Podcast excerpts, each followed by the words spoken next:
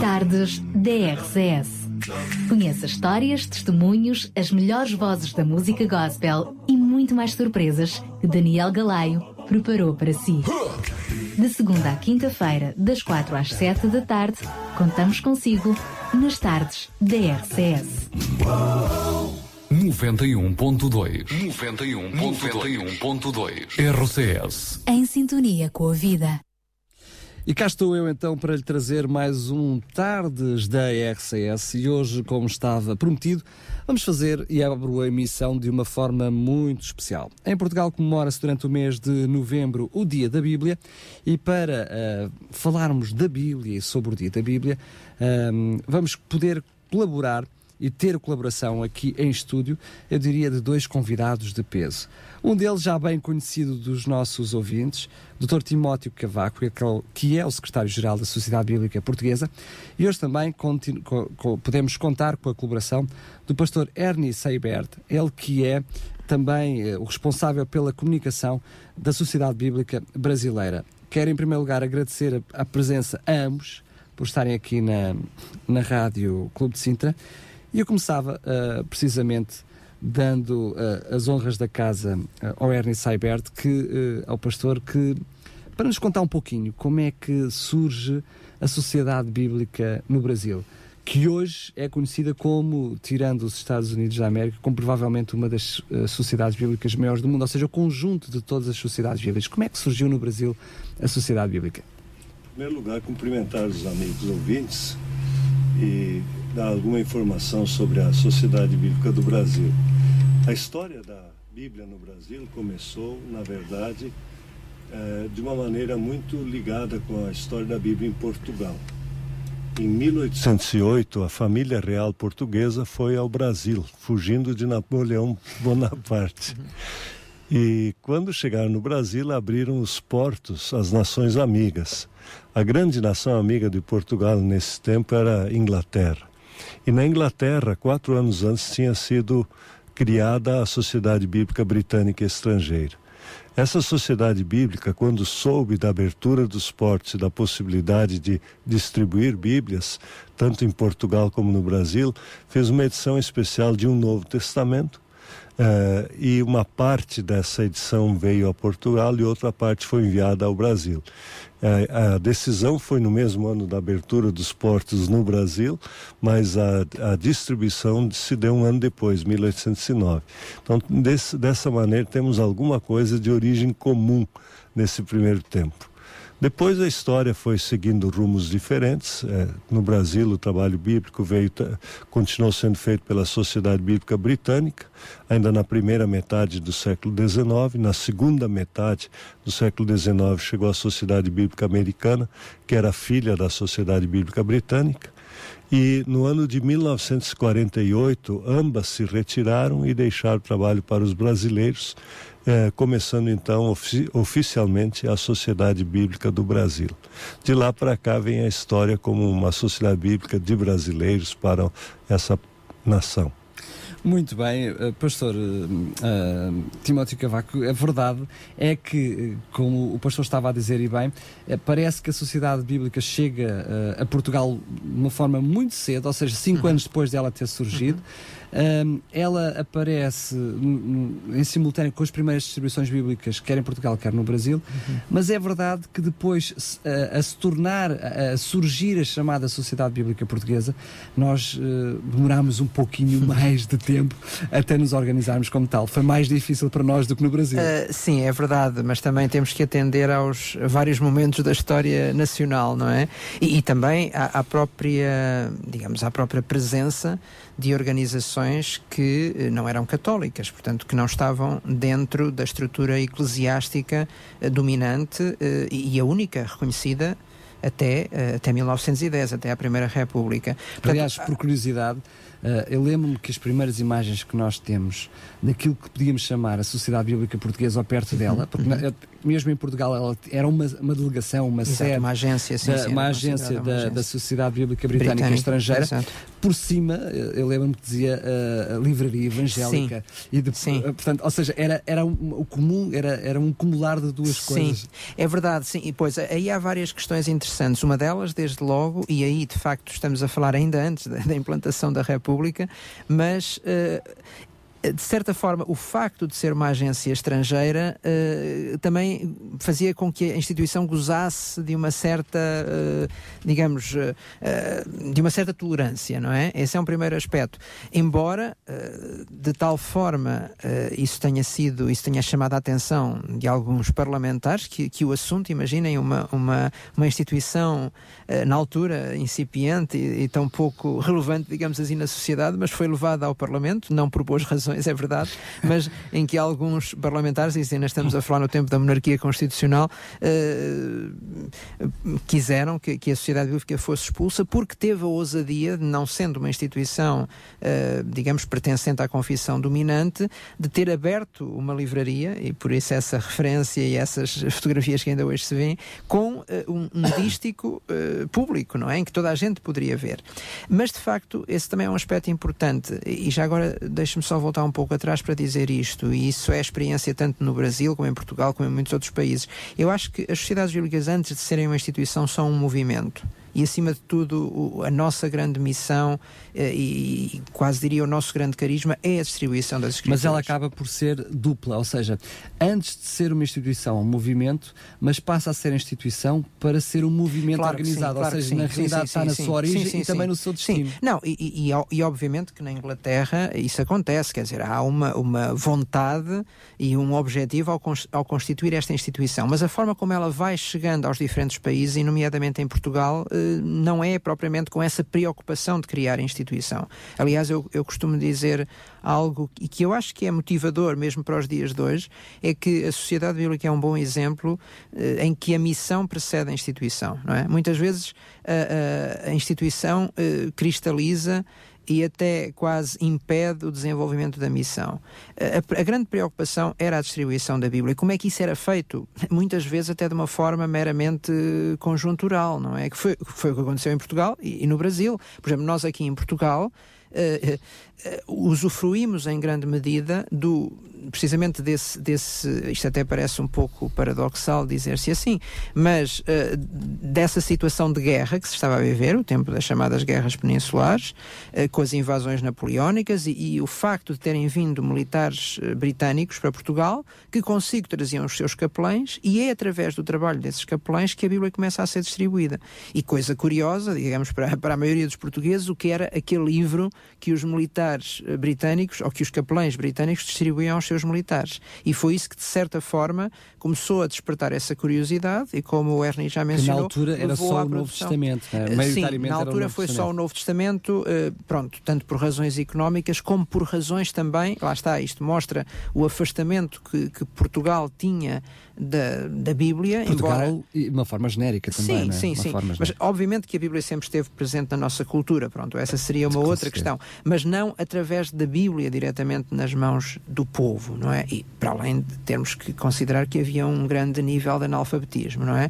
E houve várias razões, tanto de natureza económica como até digamos, a dificuldade em localizar o texto completo da tradução da Almeida, porque João Ferreira de Almeida não tinha feito a sua tradução em Portugal, mas bem longe, não é? Na, na, no Oriente, no Extremo Oriente, a dificuldade de localizar também o texto, isto está documentado em atas da, da comissão das comissões de tradução da, da Sociedade Bíblica Britânica e Estrangeira, houve alguma dificuldade em localizar o texto mais adequado, portanto, a versão mais adequada do texto de Almeida do Antigo Testamento, e então eh, para obviar essa situação, optou-se por uh, começar só com o Novo Testamento, em 1809. E, de facto, só 10 anos depois, em 1819, é que chega a edição da Bíblia Completa de Almeida, que é também, curiosamente, mais de 150 anos depois da primeira edição da Almeida, é a primeira vez que a Bíblia de Almeida é publicada num só volume. É? é? verdade. Uh, e, curiosamente, continua ao fim destes anos todos a ser a versão mais lida em Portugal. E, e no Brasil, e penso no que Brasil. se pode dizer também o mesmo, não é? E em Portugal também, sim.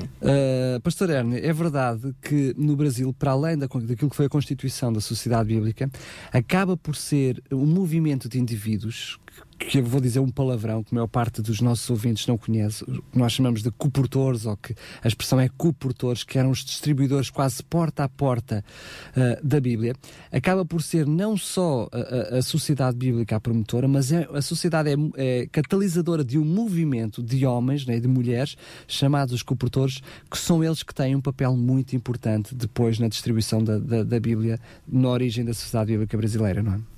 Isso é, isso é verdade. A palavra colportor, que é o palavrão, ele é, é, vem do, do francês, é, é, aquele que porta ao pescoço uma sacola, pendura ao pescoço uma sacola, nos ombros, é cheia de escrituras e vai de casa em casa. Porque originalmente isso era feito uh, de uma forma livre, não é? Não era a Bíblia toda, mas eram partes da Bíblia que eram distribuídas.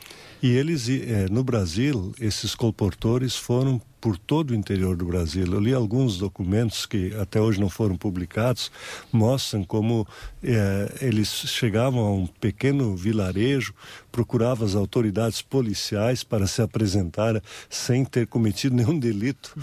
mas para que fossem reconhecidos, e aí começavam a distribuição. E faziam isso tanto vendendo escrituras como trocando por alguma comida ou por um pernoite, ou ainda distribuindo, algumas vezes até graciosamente, e assim fazendo a distribuição das Bíblias.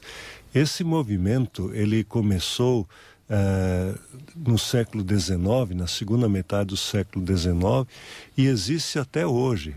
A Sociedade Bíblica do Brasil ainda tem uma boa legião de colportores que se abastecem de escrituras nos escritórios da Sociedade Bíblica e vão pelo interior dessa forma, ou com uma bicicleta, ou uma motocicleta, carregando aquelas Bíblias e distribuindo de casa em casa. Esse é o verdadeiro espírito. Em Portugal, o, conceito não foi esse, sendo que em Portugal também haverá certamente alguns colportores que usam o nome e outros que não, só, só, agora, só agora sabem que são colportores porque usamos o nome, mas foi através de várias parcerias, quer religiosas, quer não religiosas, que, que a Sociedade Bíblica foi fazendo ao longo de todos estes anos, não foi? Uh, bem, há várias fases, há várias fases. Eh, de facto, nessa primeira, nessa primeira fase, uh, por isso eu costumo falar uh, naquilo que eu chamo os três começos da Sociedade Bíblica. De facto, nós não temos uma data e uma hora específica em que a Sociedade Bíblica começou. Já vimos que a primeira distribuição bíblica é feita em 1809.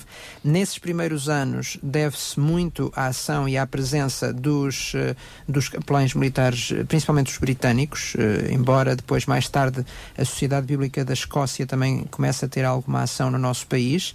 Uh, e, e, e, aproveitando eh, de facto esse momento que se, que se vivia. Há várias tentativas de organização do trabalho, mas quer por razões políticas, quer por razões religiosas, ele, essa, essa organização nunca se, não, nunca se acaba por estabelecer, até que e já agora também digo isto porque eu estou sempre muito, talvez pelo meu gosto pela história, muito uh, focado em algumas efemérides e algumas datas, mas acho que é curioso pensarmos que uh, no próximo ano nós vamos celebrar 150 anos do início da colportagem. Há, de facto, uma segunda fase que corresponde à organização definitiva da Sociedade Bíblica, que ocorre em 1864, quando finalmente se estabelece, hum, em definitivo, uma agência da Sociedade Bíblica, depois de até ter havido mais o, o que era chamado um sistema de depósitos, que era um sistema mais informal, com vários depósitos, Lisboa, Porto, Funchal, uh, penso que também na Ilha Terceira havia também um depósito, Angra do Heroísmo. Portanto, que funcionavam não só como depósitos de, de, várias versões da Bíblia, mas Sim. de outra literatura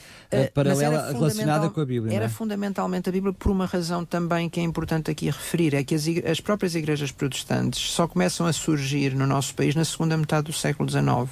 Portanto, a sociedade bíblica uh, está, antecede, digamos, o estabelecimento de comunidades uh, protestantes de língua portuguesa. Claro que Correto. havia comunidades estrangeiras e, aliás, é precisamente nesse âmbito, nesse caldo, digamos assim, que vão surgir as comunidades portuguesas, não é? Tanto, tanto no Funchal, por exemplo, como mesmo em Lisboa e no Porto. É na, nas comunidades britânicas e escocesas, é nesse contexto que vai surgir, que vão surgir as primeiras comunidades protestantes portuguesas. Mas, a partir de 1864, de facto, há uma, uma ação uh, muito importante e organizada, e eu até diria, segundo os critérios britânicos, organizadíssima, de, de colportagem. Embora a situação não fosse muito diferente de que, daquela que se verificava no Brasil, como o Ernie mencionava. Muita perseguição. Por exemplo, nós temos uh, relatórios do primeiro agente, que é um britânico, embora já nascido em Portugal, filho de uma, de uma mãe britânica, mas também já nascida em Portugal, portanto já era, digamos, segunda geração segunda geração. em Portugal. Uh, que se chamava Francis Ruffton e curiosamente depois foi para, para o Brasil, mas em que ele a certa altura entra quase completamente em desespero, porque era estar a produzir Bíblias e elas constantemente estavam a ser confiscadas e constantemente estavam a ser muitas vezes queimadas, quase em autos de fé. Aliás, eh, nessa altura, nesta fase já não, mas quer dizer, eh, pelo menos o espírito da Inquisição ainda se mantinha. Mas na primeira fase do trabalho, não nos esqueçamos que a Inquisição só terminou em 1800 e, e depois da Revolução Liberal de 1820, portanto, quer dizer, E havia muita resistência ainda muita das pessoas a receberem Bíblias por aquilo sim, que era a história sim, recente do, do, que significava Exatamente. ter uma Bíblia. Mas eu diria, muitas vezes, quer dizer, os relatórios mostram isso talvez com surpresa para nós. A resistência não era das pessoas, muitas vezes era dos líderes. Uh, e, e, as pessoas recebiam, aquelas que conseguiam ler também, é preciso é uh, ter em conta o, o, alto grau de analfabetismo que havia na altura. Mas as, as pessoas conseguiam ler uh, em, em, em, grande medida. recebiam a Bíblia com, com grande entusiasmo, mas, mas havia dificuldades. Já agora, só dando aqui um salto na história, mas só para terminar uma questão que há bocado não, não concluí, eh, de facto, o movimento de colportagem é tão importante na, na, na vida da sociedade bíblica que. Eh, a questão, a tal questão que há bocado, há bocado falámos da organização, eh, foi sendo esquecida. Claro que Portugal também passou por diversas convulsões. E qual era sempre a preocupação de, dos nossos, digamos, na nossa sociedade bíblica mãe? Era será que é melhor agora dar autonomia? Quer dizer, porque foi a Revolução Liberal, depois foi a Guerra Civil entre Dom Miguel e Dom Pedro, depois, depois há o período chamado a Regeneração, depois vem a República, quer dizer, e nunca se sabe para onde é que o regime vai virar, não é? Embora Portugal tivesse essa aliança histórica e tradicional com, com a Inglaterra, nunca se sabia se os novos poderes que vinham eram favoráveis ou não. Depois vem o Estado Novo e depois ainda vem o 25 de Abril, quer dizer, de facto, como há pouco dizia com razão, a sociedade bíblica só se estabelece como uma instituição em Portugal uh, e, e, com estatutos aprovados e com, com digamos, uh, a sua direção completamente entregue às mãos de portugueses em 1989. É muito tardio. Mas isto porquê? Em, em, grande medida por causa dos diferentes momentos políticos, mas também porque o, o, o trabalho da colportagem é de tal forma determinante que só quando ele termina de uma forma estruturada em 1971 é que se pensa finalmente em organizar a Sociedade Bíblica de Portugal. E esse esforço é iniciado em 72. Só que o que é que acontece? Em 74 dá-se a Revolução e novamente uh, vem esta preocupação. O que é que vai acontecer, não é? E então, uh, um pouco Uh, por precaução, decide-se esperar um pouco mais, não é? Porque, apesar de tudo, e nós se calhar temos um bocado essa, essa tendência. Eu queria esperar organizacionalmente, porque ela sim, sempre sim. esteve a não, funcionar. Ela sempre esteve em ação, não é? Mas nós também temos sempre um bocado esta ideia de que os novos poderes, como temos sempre uma tendência de ver o estrangeiro como melhor do que nós próprios, não é? Bem, ficávamos sempre com aquela com aquela, aquela retranca, digamos assim. É melhor por muito, por muito uh, uh, hostil que o novo poder seja, provavelmente eles vão tratar melhor uma organização estrangeira do que uma organização nacional. E então sempre, em, em grande medida, se foi adiando. Uh, esta é a leitura que eu faço pois, da história. Claro. Não estive lá, não é, nesses momentos, mas esta é a leitura que eu faço da história e acho que faz sentido. De tal forma que, então, só depois, finalmente, quando o regime também fica mais estabelecido em Portugal, e, e, seguindo também uma tendência de outros países, mesmo a nível das sociedades bíblicas, é que nos anos 80 se leva a sério a questão da constituição da sociedade bíblica, mas de facto, mesmo assim, ainda demoraria algum tempo até termos a sociedade bíblica de Portugal. Agora faz sentido porque é que a comportagem acaba por não estar muito ligada à sociedade bíblica portuguesa, porque uh, ela apare, surge antes vá lá, da, própria organização da, sim, da sociedade ah, sim, sim, E depois a sociedade, quando é organizada, já se organiza com vários parceiros. Exatamente. E é esses vários parceiros que depois continuam até hoje. Uh, portanto, com os novos, outros que entretanto saíram, uh, que continua a dar o, o, suporte, o aporte à sociedade bíblica em Portugal. Sim, sim, sim, exatamente. Quer dizer, uh, obviamente que também fruto, de, digamos, de, da dinâmica internacional, e na altura é preciso ver que a decisão de acabar formalmente com a colportagem foi ainda uma decisão decisão tomada pela, pelos dirigentes da Sociedade Bíblica Britânica Estrangeira.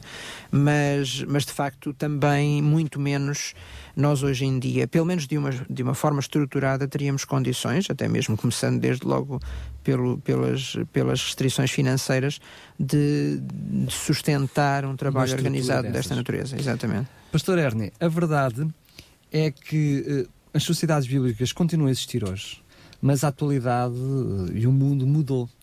Uh, numa, numa altura em que, que globalmente a informação chega às nossas casas de uma forma instantânea.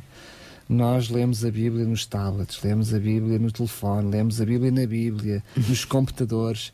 Uh, a informação chega a todo lado. Continua a fazer sentido existir sociedades bíblicas? Eu acho que sim. É, aí depende a compreensão do que é a sociedade bíblica. Eu estava refletindo na, na explanação do Dr. Timóteo, é, como se a gente olha a história geral ao lado da história eh, da instituição, como tem pontes que podem ser feitas. Eh, hoje nós vivemos num momento diferente do mundo de 1804, quando a Sociedade Bíblica foi fundada, diferente do final do, do século XIX, quando todas essas questões políticas influenciavam a vida de uma organização em cada país. Hoje há, há movimentos como a globalização, a, o, a, a informação é instantânea e assim por diante. E a, a, Bíblia precisa estar presente nesses momentos? E a, a, resposta é sim. Nós que acreditamos na, na Bíblia, que achamos que tem um valor para o povo, para as pessoas. Ela tem um enorme valor. Por exemplo, a globalização. É, se, dependendo de como se olha a globalização, pode ser olhado como uma bênção ou uma maldição. Tá? Ela, ela pode tanto trazer coisas boas como coisas muito ruins. É, é, e a Bíblia, o que, que ela faria? Ela daria princípios, ela daria orientação de um caminho de, de, de, respeito às pessoas, respeito a Deus e de princípios que precisam ser seguidos. Então ela precisa estar ali. E é isso que as sociedades bíblicas hoje estão tentando fazer, entrar dentro de diferentes realidades. As realidades sociais são hoje muito diferentes. Por exemplo, de um lado a gente tem é, fenômenos como Facebook, as comunidades sociais proliferando, e de outro lado também os fenômenos sociais das grandes cidades.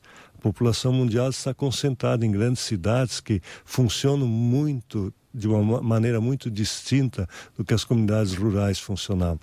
É, como essas comunidades irão funcionar? Qual é a mensagem que elas precisam? Quais são os valores que essas comunidades vão seguir. E novamente a Bíblia traz valores para essas comunidades. Então, eu acho que a Bíblia é muito importante e uma sociedade da Bíblia.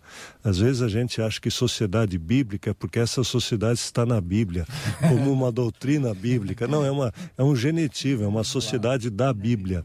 Então, pessoas que eh, tenham os mesmos princípios se unirem para divulgá-los à sociedade e colocar esses princípios eh, na base de uma comunidade social é muito importante. Eu vejo um grande lugar para a Bíblia e para uma sociedade bíblica no mundo de hoje.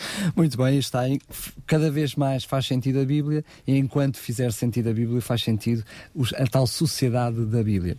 Uh, Doutor Timóteo, a verdade também é que uh, quando nós olhamos mesmo para a história da sociedade, das sociedades bíblicas, percebemos que uh, ela tinha uh, uma vertente extrínseca virada para fora, centrífuga, ou seja, uhum. o objetivo era divulgar a Bíblia.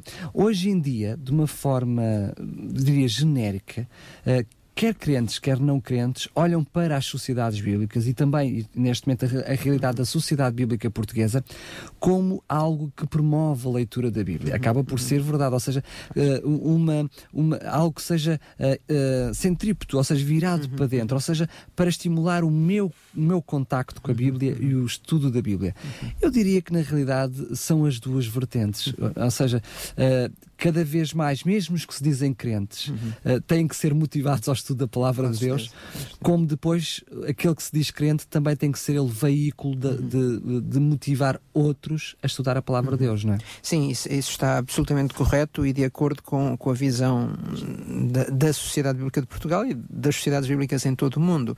Eu penso que a certa altura houve se calhar uma, uma percepção e uma compreensão errada uh, de, do, da missão das sociedades bíblicas e que, que o Ernie já explicou muito bem que não, quer dizer, que, que essa percepção que talvez tenha sido criada não, não corresponde necessariamente à realidade. Uh, se calhar passou-se a olhar muito para as sociedades bíblicas, não digo que seja assim em todos os países, mas olhando à nossa realidade, e talvez uh, até em, alguns, em algumas franjas no Brasil isso também aconteça, como uh, as produtoras da Bíblia, não é? Quer dizer, a sociedade bíblica tem a responsabilidade de fazer as Bíblias, não é? a missão das sociedades bíblicas vai muito além disso. É verdade que no início do século XIX havia uma grande necessidade, que era produzir a Bíblia em larga Porque escala. ela precisava de chegar às mãos das Exatamente. pessoas. Quer dizer, não fazia sentido. Exatamente. Entendes? Não, é? fazia Sim, sentido sim, sim, uh, haver uh, uh, iniciativas para estimular o estudo da Bíblia quando as Se pessoas ela- não tinham a Bíblia. Exatamente. E, e- depois havia também um fator económico importante, quer dizer, quanto mais fosse produzida em massa, em escala, mais barata chegaria às mãos das pessoas, não é? E, quer dizer, e esta, esta necessidade daquele momento que eu, que eu acho que foi uma, um- uma visão absolutamente notável, porque soube contextualizar a necessidade, acabou por criar eh, uma visão de que as, sociedades bíblicas só sabiam fazer aquilo, é? O que não é verdade, quer dizer, as sociedades bíblicas dedicam-se, o Ernie poderá até com mais propriedade do que, do que eu falar sobre isso, a, a uma, a um trabalho fantástico que é o da tradução bíblica. Nós hoje muitas vezes, mesmo às vezes no meio cristão, ouvimos falar de outras organizações com todo o mérito, esquecendo que eh, as sociedades bíblicas são a maior agência de tradução da Bíblia em todo o mundo. Quer Mas dizer, também já o foram na sua raiz, não é? eh, também foram, mas, mas também, mas lá está. Mas na altura, na altura e pensando, claro que muito cedo começou a haver também a preocupação porque são chamadas as línguas minoritárias. Mas, por exemplo, quando nós pensamos no português ou no, no inglês, a primeira preocupação não foi traduzir a Bíblia porque já existiam existia. traduções, não é? Portanto, ou seja, o que eu quero dizer com isto é que eu acho que nesse aspecto as sociedades bíblicas têm mantido uma atitude muito lúcida que é responder às necessidades do momento, não é?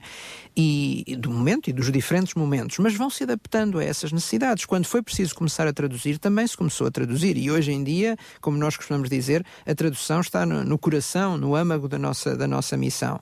Agora, como é que eu olho para o trabalho da Sociedade de Portugal e, e no Brasil, naturalmente com a dimensão, quase diria, continental ou subcontinental daquele, daquele grande país, eh, naturalmente eh, também as necessidades e- e, a abrangência do seu trabalho é maior. Eh, Como nós aqui em Portugal costumamos dizer, nós temos uma, uma missão de duas asas, não é? E que de facto uma ave para, para voar tem que ter as duas asas operacionais, não é só batendo uma asa que vai conseguir equilibrar o seu voo. E nós dizemos-lo através de uma expressão que eu acho que resume bem o que, estava, o que estava a dizer. A nossa missão é levar a Bíblia às pessoas e trazer as pessoas à Bíblia. Portanto, cá está este, este movimento centrífugo e também, não diria centrípeto, porque nós não, não estamos propriamente a promover. eh, a promover-nos como uma igreja, não é? Não, nós não somos a uma promover igreja. a leitura, mas- cada um sim, sim, sim, a sim, exatamente. E, e também no sentido de chamar as pessoas para a fé. Embora não sejamos uma agência, se quisermos, evangelística, naquele sentido mais formal, eh, de estarmos a, a contribuir para, eh, para a conversão das pessoas, mas eu, como sempre tenho dito, a Bíblia é o maior instrumento de missão evangelística. E nesse sentido, obviamente, que a nossa missão é também evangelística. Ela, ela é a razão de qualquer... Exatamente. Portanto, e de facto há es- esses dois movimentos, não é? Levar a Bíblia às pessoas continua a ser necessário, se calhar, obviamente que aqui depois também há que terem atenção à realidade de cada país, não é? Eh, por exemplo, em Portugal, eu não sei bem qual é a estatística no Brasil, mas em Portugal eh, 70% da população tem pelo menos diz ter uma Bíblia, pelo menos uma Bíblia em casa. Eh, portanto, eh, o nosso alvo eh, com certeza continua também nesses termos a ser esses 70%, mas ainda há 30% de pessoas no nosso país que não têm um exemplar sequer eh, das Sagradas Escrituras. Portanto, continua a haver razão e espaço para levarmos a Bíblia às pessoas.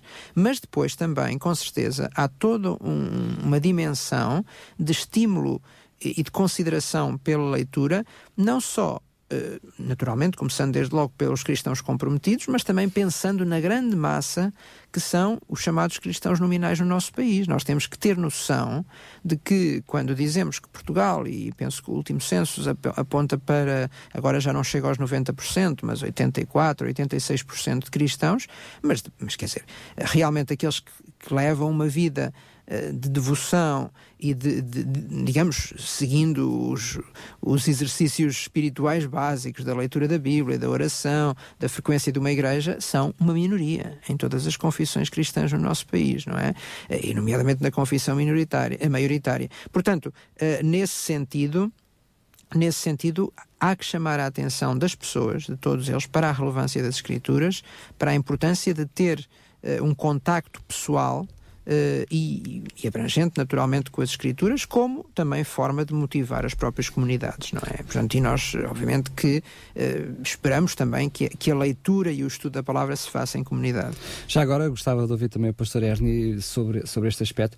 Uh, em Portugal, quando surgiu a distribuição da, da, das Bíblias, muitas das, eh, das famílias portuguesas, o único livro que tinham foi precisamente a Bíblia. Um dos primeiros livros a ter foi, foi a Bíblia. Eu não conheço, e foi, e foi e a Bíblia durante muitos anos, ou seja, sim, não, claro, não tinha mais livro nenhum não. De, a não ser a Bíblia durante muitos anos. Não sei qual foi a realidade de, um, no Brasil, nem muito menos qual é a porcentagem de pessoas no Brasil que têm a Bíblia. O que eu, o que eu sei de, de, de estudos que li há pouco tempo é que é um dos países onde uh, mais famílias têm, têm, têm Bíblia. Como é que é esta realidade? Eu acho que é um duplo aspecto aí que, que deve ser, ser mencionado. De um lado, quando se fala que as pessoas tenham a Bíblia, é provisão. Então, providenciar Bíblias para que cada um tenha a sua Bíblia, ou cada família tenha. Isso no Brasil é muito alto o número de pessoas com Bíblia. Eu não saberia dizer, mas é cerca de 90% das casas têm uma Bíblia. A segunda questão, ter a Bíblia é, é como a pessoa ter um tesouro, se não usa, não adianta. Então, é, aí vem o segundo aspecto. E aí eu gostaria de contar uma história. Diz que um sujeito perguntou para o seu amigo, que era um estudioso da Bíblia, qual ele achava que era a melhor tradução da Bíblia. E ele disse: a melhor tradução da Bíblia é a tradução da minha mãe. Disse, como assim sua mãe preparou uma tradução? Ela traduz a sua Bíblia na vida diária. Então vejam. É prática. É a prática. Então não, não, a gente pode se perder em discussões teóricas, mas se aquilo não tem a ver com a vida, significa pouco. E aí eu gostaria de emendar uma segunda história, uma história que aconteceu uh, no Recife. Aqui de Portugal, eu sei que Recife é um dos grandes destinos turísticos no Brasil e é um lugar lindíssimo de fato. Uh, em Recife, a Sociedade Bíblica tem um caminhão que faz ações sociais em regiões muito pobres, uh, regiões de grande necessidade social. E numa dessas ações, nós convidamos uh, uh, acadêmicos de uma faculdade de odontologia para acompanhar e fazer um exame nos dentes das pessoas e orientá-los então ao, me ao melhor caminho a ser seguido. E toda a nossa ação, quando as pessoas participam, os que, que são o alvo da ação, recebem alguma coisa da Bíblia um, um Evangelho de João, um Testamento uma Bíblia completa. Quando terminou a ação e todos voltaram felizes, sabendo que a razão daquele, daquela mobilização foi porque se as pessoas que a fizeram foram motivadas pela Bíblia, um dos acadêmicos de odontologia disse: Eu posso receber uma Bíblia também? E aí ele disse sim, entregaram uma Bíblia para ele e perguntaram por que você quer essa Bíblia? E ele respondeu: é que pela primeira vez na minha vida faz sentido eu pegar e ler uma Bíblia. Então, a Bíblia é um livro prático. É, quando você vê você dedicado em amor ao próximo, você diz, mas de onde vem esse princípio? Aí vem amarás o teu próximo como a ti mesmo. Então faz sentido ler a Bíblia. Eu queria ligar essas duas coisas. A Bíblia, de um lado, ela é um livro é, tremendo é, por si próprio, mas por outro lado, a tradução, a tradução da mamãe, a tradução da vida da a pessoa, vivência a, a vivência com a Bíblia é o outro lado, e essa é uma das coisas que as sociedades bíblicas mais incentivam hoje, dizendo: olha, a Bíblia faz sentido até para o nosso mundo. Aproveito para hum, ainda continuar a falar com o pastor Ernie, exatamente no passo seguinte, é que cada vez mais, e eu vejo isso por aquilo que conheço e acompanho da sociedade bíblica em Portugal, eh, tem que se inventar, reinventar para se adaptar para estar, uh, como dizia o Dr. Timóteo há pouco, para, estar, para sermos atuais, para estarmos no momento. Uhum. Que tipo de iniciativas é que desenvolve a Sociedade Bíblica no Brasil para fazer chegar este livro magnífico às mãos das pessoas e para eles também para chegarem as pessoas à uhum. Bíblia, como dizia o Dr. Timóteo Cavaco? O Brasil é um, é um país de muitos contrastes, é, e especialmente contrastes sociais. Há pessoas riquíssimas, bem cultas, com uh, grande acesso a bens culturais, à universidade, e há uma grande massa da população pobre, extremamente necessitada. O que nós procuramos fazer na sociedade bíblica é ver como a Bíblia pode atingir a cada uma dessas eh, eh, camadas ou a esses nichos da população. Nós temos muito que nós chamamos de programas sociais de impacto bíblico. Por exemplo, na região da Amazônia, nós temos dois barcos que visitam as populações ribeirinhas, fazemos isso em convênio com universidades eh, e com igrejas, e aí levamos a eles tanto a saúde física, a saúde do corpo, a, a cidadania, muitas vezes explicando a eles o que significa ter um documento de identidade que muitos deles não têm e oficialmente nem existem para o Estado, e ao mesmo tempo dando-lhes os valores da vida da Bíblia. Esse é um, é um tipo de trabalho que fazemos.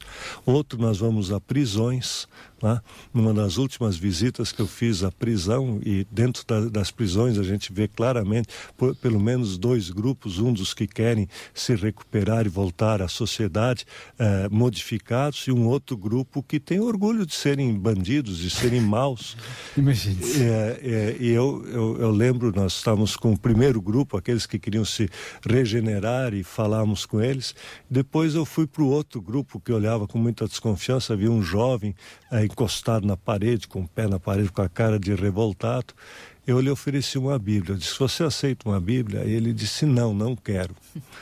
Eu disse: Olha, eu não sei por que você não quer, eu posso te dizer da minha experiência de vida. Eu já estou com 60 anos, você podia ser meu filho. Esse livro fez tanto bem para mim na minha vida e eu acho que ele poderia ajudar você. Mas se você quiser pegar, aproveita. Se você não quiser, é sua decisão. E aí ele disse: Então me dá e escondeu ele nas costas, debaixo da roupa. Veja, esse é o drama humano. Será que eu pego essa Bíblia ou não pego? Será que eu leio ou não leio? Será que eu confio ou não confio? E não tem como saber sem experimentar. Ah, pois, não há, não dá. então, é, esse é o nosso trabalho que a gente faz muito em prisões, em hospitais, em escolas, uh, em, em, em movimentos sociais, procurando levar a Bíblia a todos tem os outros que têm acesso à universidade, procurando levar a Bíblia à universidade, é um outro trabalho falando sobre Bíblia e cultura uh, e uh, diferentes uh, aproximações para que todas as pessoas reconheçam o grande valor que tem nesse livro a Bíblia Sagrada. Obrigado, pastor. Faço a mesma pergunta ao Dr. Timóteo Cavaco. apesar de eu conhecer perfeitamente aquilo que vocês têm vindo a fazer, peço-lhe que nos possa explicar que áreas, porque vocês realmente têm se reinventado, procurando dentro das novas tecnologias, enfim, chegar a todo lado. O que é que uh, vocês têm feito? Sim, é difícil resumir em pouco tempo tudo, tudo aquilo que, ainda por cima, com uma, uma equipa pequena, não é? Eu penso que agora são à volta de sete, não é? Eh, somos seis eh, pessoas. Seis, seis. Sim, sim, mais uma pessoa meio tempo, meio não, menos de meio, mas, mas de qualquer maneira, uh, num, num grupo relativamente pequeno. Temos, de facto, graças à, à, grande criatividade dos meus colegas, aqui não falo por mim, mas. Mas, mas também temos, tem outros colaboradores, para além dos funcionários, tem outros eh, colaboradores sim, que vão sim, sempre dando uma ajuda sim, aqui. Sim, sim, sim. E felizmente temos conseguido congregar, como há bocado já mencionou, um grande número de parcerias, dezenas de parcerias que, que têm sido uh, de uma enorme mais-valia para o trabalho e para a missão que nós desenvolvemos. Mas, uh, desde logo, já agora, se me permite, gostaria de evocar, já, já hoje o fiz de manhã no apontamento que temos aqui semanalmente é na RCS, mas é que já agora é que faz hoje exatamente nove anos que nós estávamos a, começar um maior movimento de sempre na história da Sociedade Bíblica, que foi a Bíblia Manuscrita. Portanto, e faz exatamente hoje, dia 6 de novembro, nove anos que, que nós tivemos. Uh, no dia 5, no dia anterior, tivemos a, a gala de abertura com a presença de várias individualidades públicas, desde logo com, com o Presidente da República de então, o Dr. Jorge Sampaio, uh, mas tivemos, o, é, digamos, essa primeira fase de escrita da, da Bíblia. Uh, e depois, a partir do dia 6 de novembro, uh, do dia seguinte, então, começámos este movimento em 22 cidades do país. E eu acho que este é um bom exemplo daquilo que nós temos procurado fazer. No fundo, através de uma atitude quase, poderia dizer, e de um projeto que é quase pueril, não é? Por tão simples que é. curiosamente, outros países têm feito também esta iniciativa. Aliás, o Brasil também há uns anos atrás. está a dizer simples, mas eu quero dizer agora com, com nove anos de distância, Sim. que na altura foi um projeto muito não, arrojado e quase foi, impossível. Foi, foi, foi. Impossível. Não, e, eu lembro porque só... tive um amigo muito próximo, sim, o Manel Vieira, que esteve sim, muito sim, ligado, muito ligado ao, ao projeto e foi quase daquelas coisas. Eu lembro foi uma aventura. uma aventura. Aliás, é assim que eu. Hoje olha-se para trás e claro, foi singelo. Claro. Não, e, e, curiosamente, há bocado estávamos a falar em, em seis, sete pessoas, mas na altura ainda éramos menos. Ainda éramos menos. Agora, é evidente que isso, em grande medida, também resultou de uma mobilização da sociedade portuguesa, pode-se mesmo dizer, entre, as, entre, entre os diferentes aspectos deste projeto, os cerca de 1.500 voluntários que nós tivemos em todo o país, quer dizer, é uma coisa inimaginável para a, para a nossa dimensão. É? Nós tínhamos um pequeno, um pequeníssimo uh, escritório a funcionar, digamos, quase em permanência, uh, mas, mas depois foi de facto o trabalho dos voluntários um pouco por todo o país. Eu dizia simples no sentido em que o que está por trás da ideia é, é algo muito, uh, quase diria infantil, não é? Quer dizer, é ter um papel uma caneta e fazer uma cópia, não é? Aquilo que nós fazemos na, na escola primária. Mas parecendo que não, isto causou uma tal uh, proximidade com as escrituras uh, que ainda hoje Uh, já agora deixem-me só relatar uma coisa muito, muito comum, permitam-me esta, esta, quase esta confidência, mas embora seja público naturalmente, mas ainda ontem, até foi no meu, no meu perfil pessoal de, do Facebook que eu, que eu evoquei este facto. E nem sequer mencionei a Bíblia manuscrita, porque só uma fotografia diz faz hoje nove anos, qualquer coisa assim, e já algumas dezenas de pessoas hum, se manifestaram e, e algumas, inclusivamente, fazendo comentários e dizendo o impacto que este projeto teve nas suas vidas.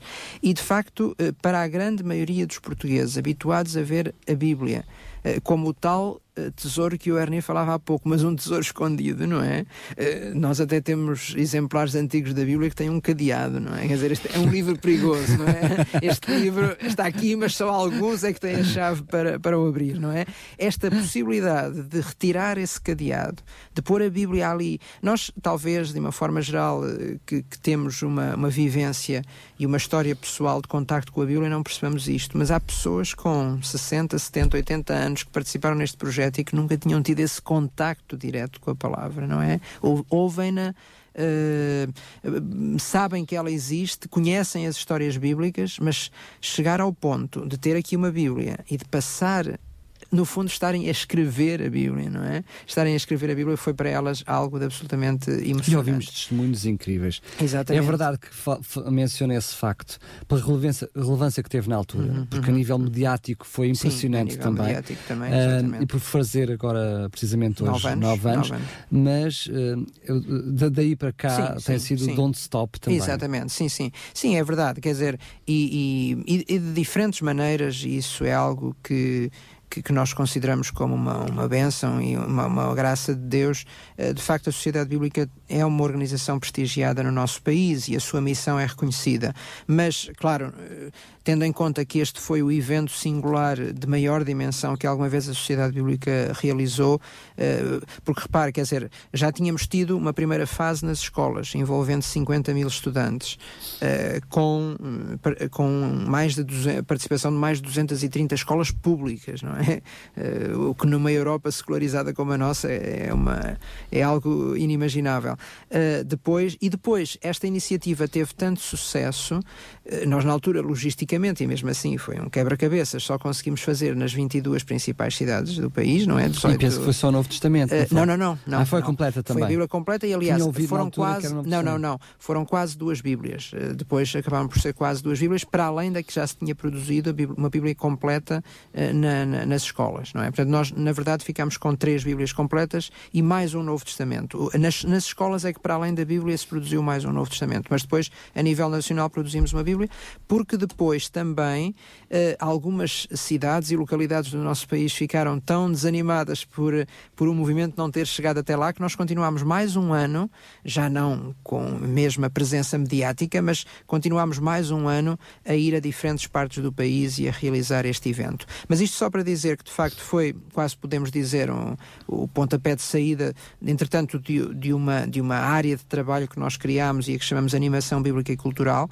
que nos tem permitido também chegar a diferentes valências e diferentes áreas da vivência da, da sociedade. E como o Ernie já referiu também, por exemplo, as escolas, os hospitais, e nós, particularmente através da promoção de algumas exposições direcionadas para estes ambientes e para estes públicos específicos, temos procurado levar a mensagem bíblica àqueles que, eh, bem, todos nós necessitamos dela, naturalmente, mas eh, que de uma forma particular estão mais sensíveis para uma outra situação da vida. E só reforçar um pouco aquilo que, que o Ernie também uh, dizia. Nós temos notado isso através destas diferentes iniciativas, depois outras, como já referiu também, envolvendo novas tecnologias. Por exemplo, em 2009 tivemos também uma exposição que atraiu muito, a, a digamos, a, a, comunicação social, que foi um robô que, que escreveu. Aí sim foi o Novo Testamento completo. Era mais.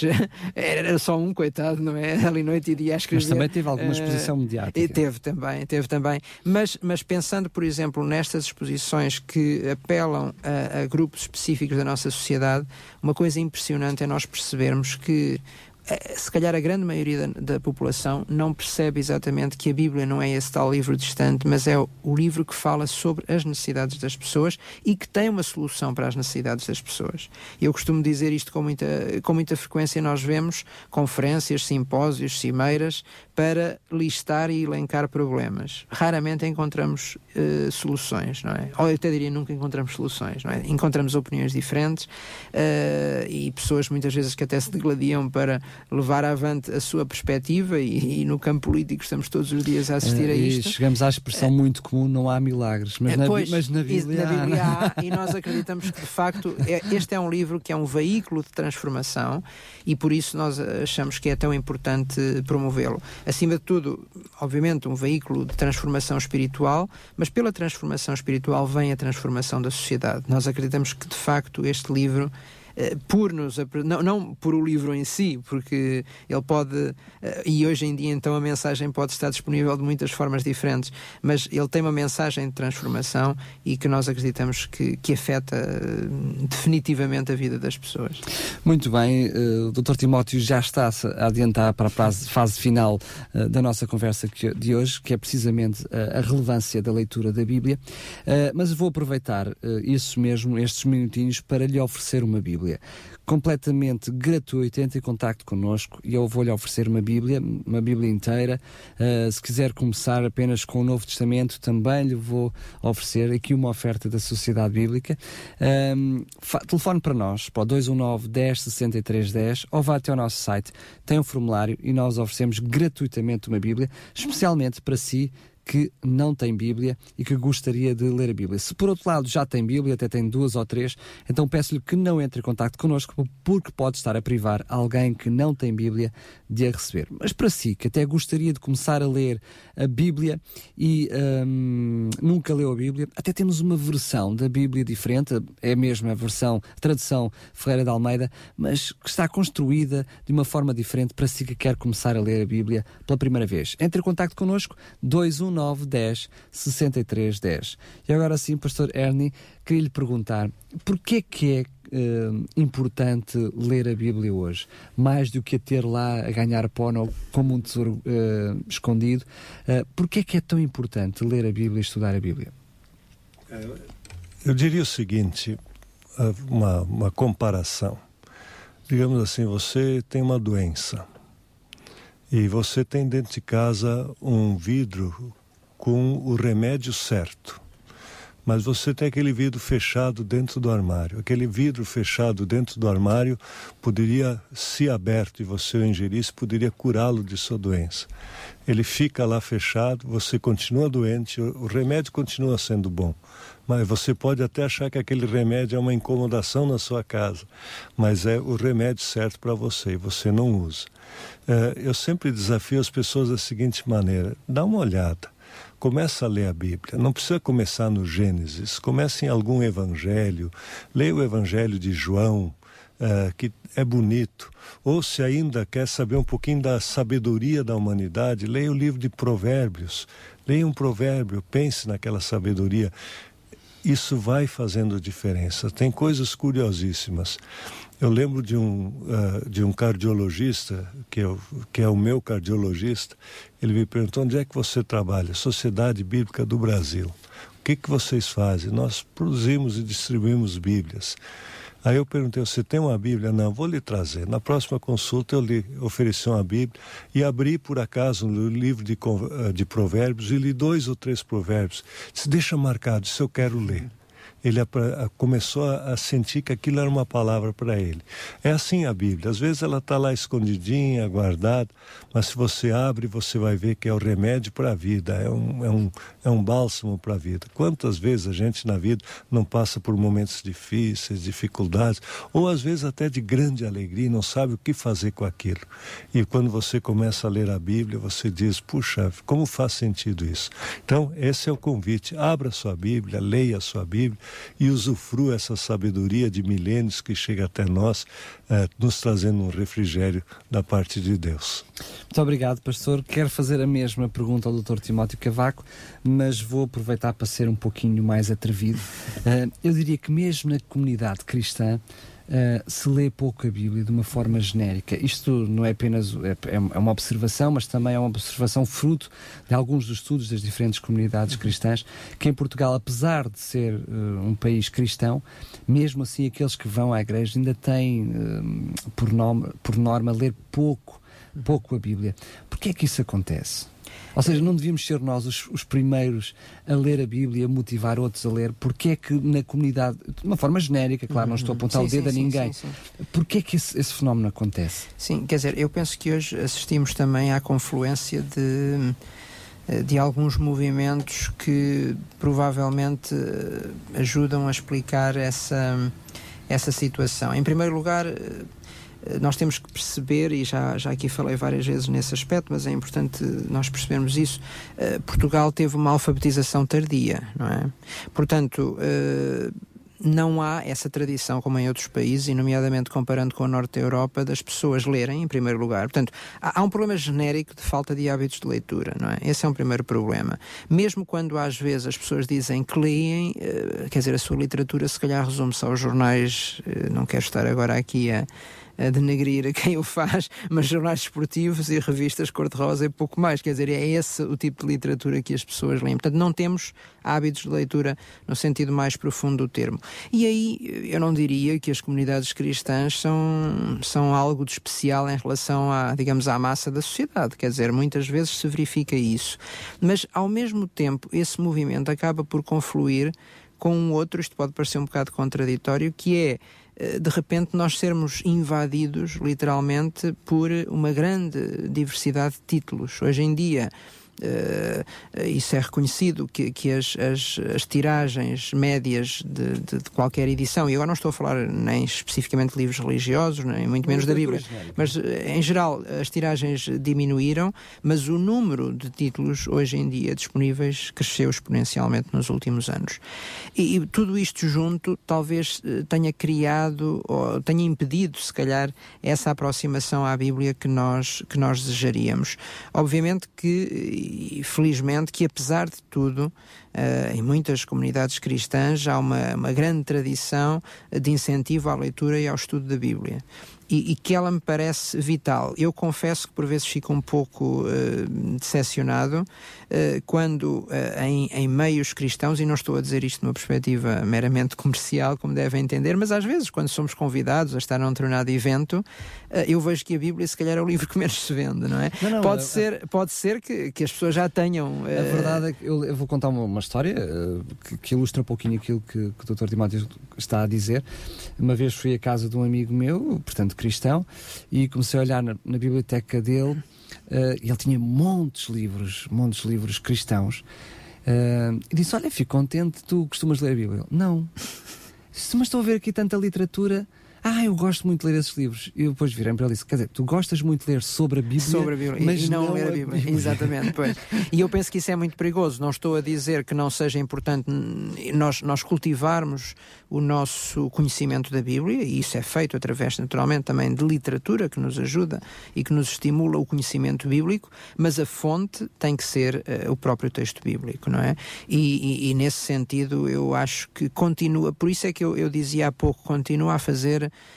Uh, continua, uh, digamos, a ser a nossa missão prioritária levar a Bíblia às pessoas. Isto continua a ser absolutamente essencial. De diferentes maneiras. Nós também temos consciência de que hoje em dia eh, digamos, o, o uh, temos consciência até de, de, questões de mercado, não é? Mas quer dizer, se calhar uma Bíblia com uma capa feia, com uma, uma, uma paginação que não é atrativa e legível, talvez não seja a melhor forma de fazer as pessoas ler a Bíblia. Mas produzir Bíblias, e aliás, a Sociedade Bíblica do Brasil tem sido uh, absolutamente exemplar nesse aspecto, por exemplo, o que são chamadas as Bíblias de Estudo, apelando a diversos públicos. Já agora aproveito para dizer, nós estamos muito atrás e naturalmente o nosso mercado é infinitamente inferior, quase diria, mas eh, pela primeira vez em Portugal nós vamos ter uma Bíblia de Estudo que está precisamente, vai ser apresentada este, este sábado, uh, e uma Bíblia de Estudo direcionada para adolescentes.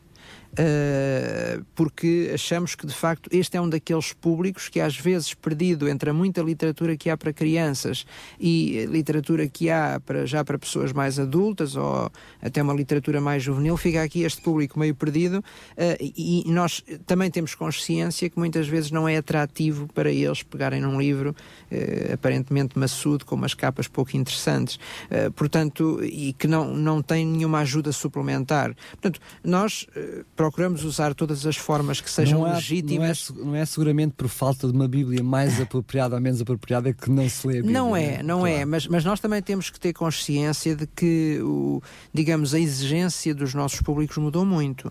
E não foi assim, eh, digamos, eh, há tantos anos atrás. Eu, eu, eu, eh, eu estou na, na, Sociedade Bíblica há, há 16 anos e eu lembro-me que na altura em que eu cheguei à Sociedade Bíblica era comum que se fizesse isso. Basicamente, o que nós fazíamos de ano para ano era o que se chamava as reimpressões da da Bíblia. Sempre a mesma paginação, o mesmo tipo de capas. Nós este, agora, todos os anos, como há pouco dizia, temos que nos reinventar, não é? Temos sempre que apresentar alguma coisa nova, nem que seja uh, mais uma ajuda aqui, mais outra ajuda aqui, mais um plano de leitura da Bíblia, mais um resumo do que é que cada livro da Bíblia diz. Uh, tanta coisa que, e que se pode fazer sem, naturalmente, trair uh, o espírito da Bíblia e também, penso que é importante mencionar isto, sem confessionar profissionalizar eh, a leitura da Bíblia. Nós respeitamos e procuramos colaborar com todas as igrejas, Aliás, mas é obviamente... um reconhecimento, eu diria que mundial das sociedades bíblicas. Sim, sim, é ter conseguido uh, manter essa independência exatamente, e essa frieza, uh, portanto, uh, e esse estatuto, e, e por, acaba por ser um estatuto. E por respeito às igrejas, quer dizer, isto não, não muitas vezes, ou algumas, não direi muitas,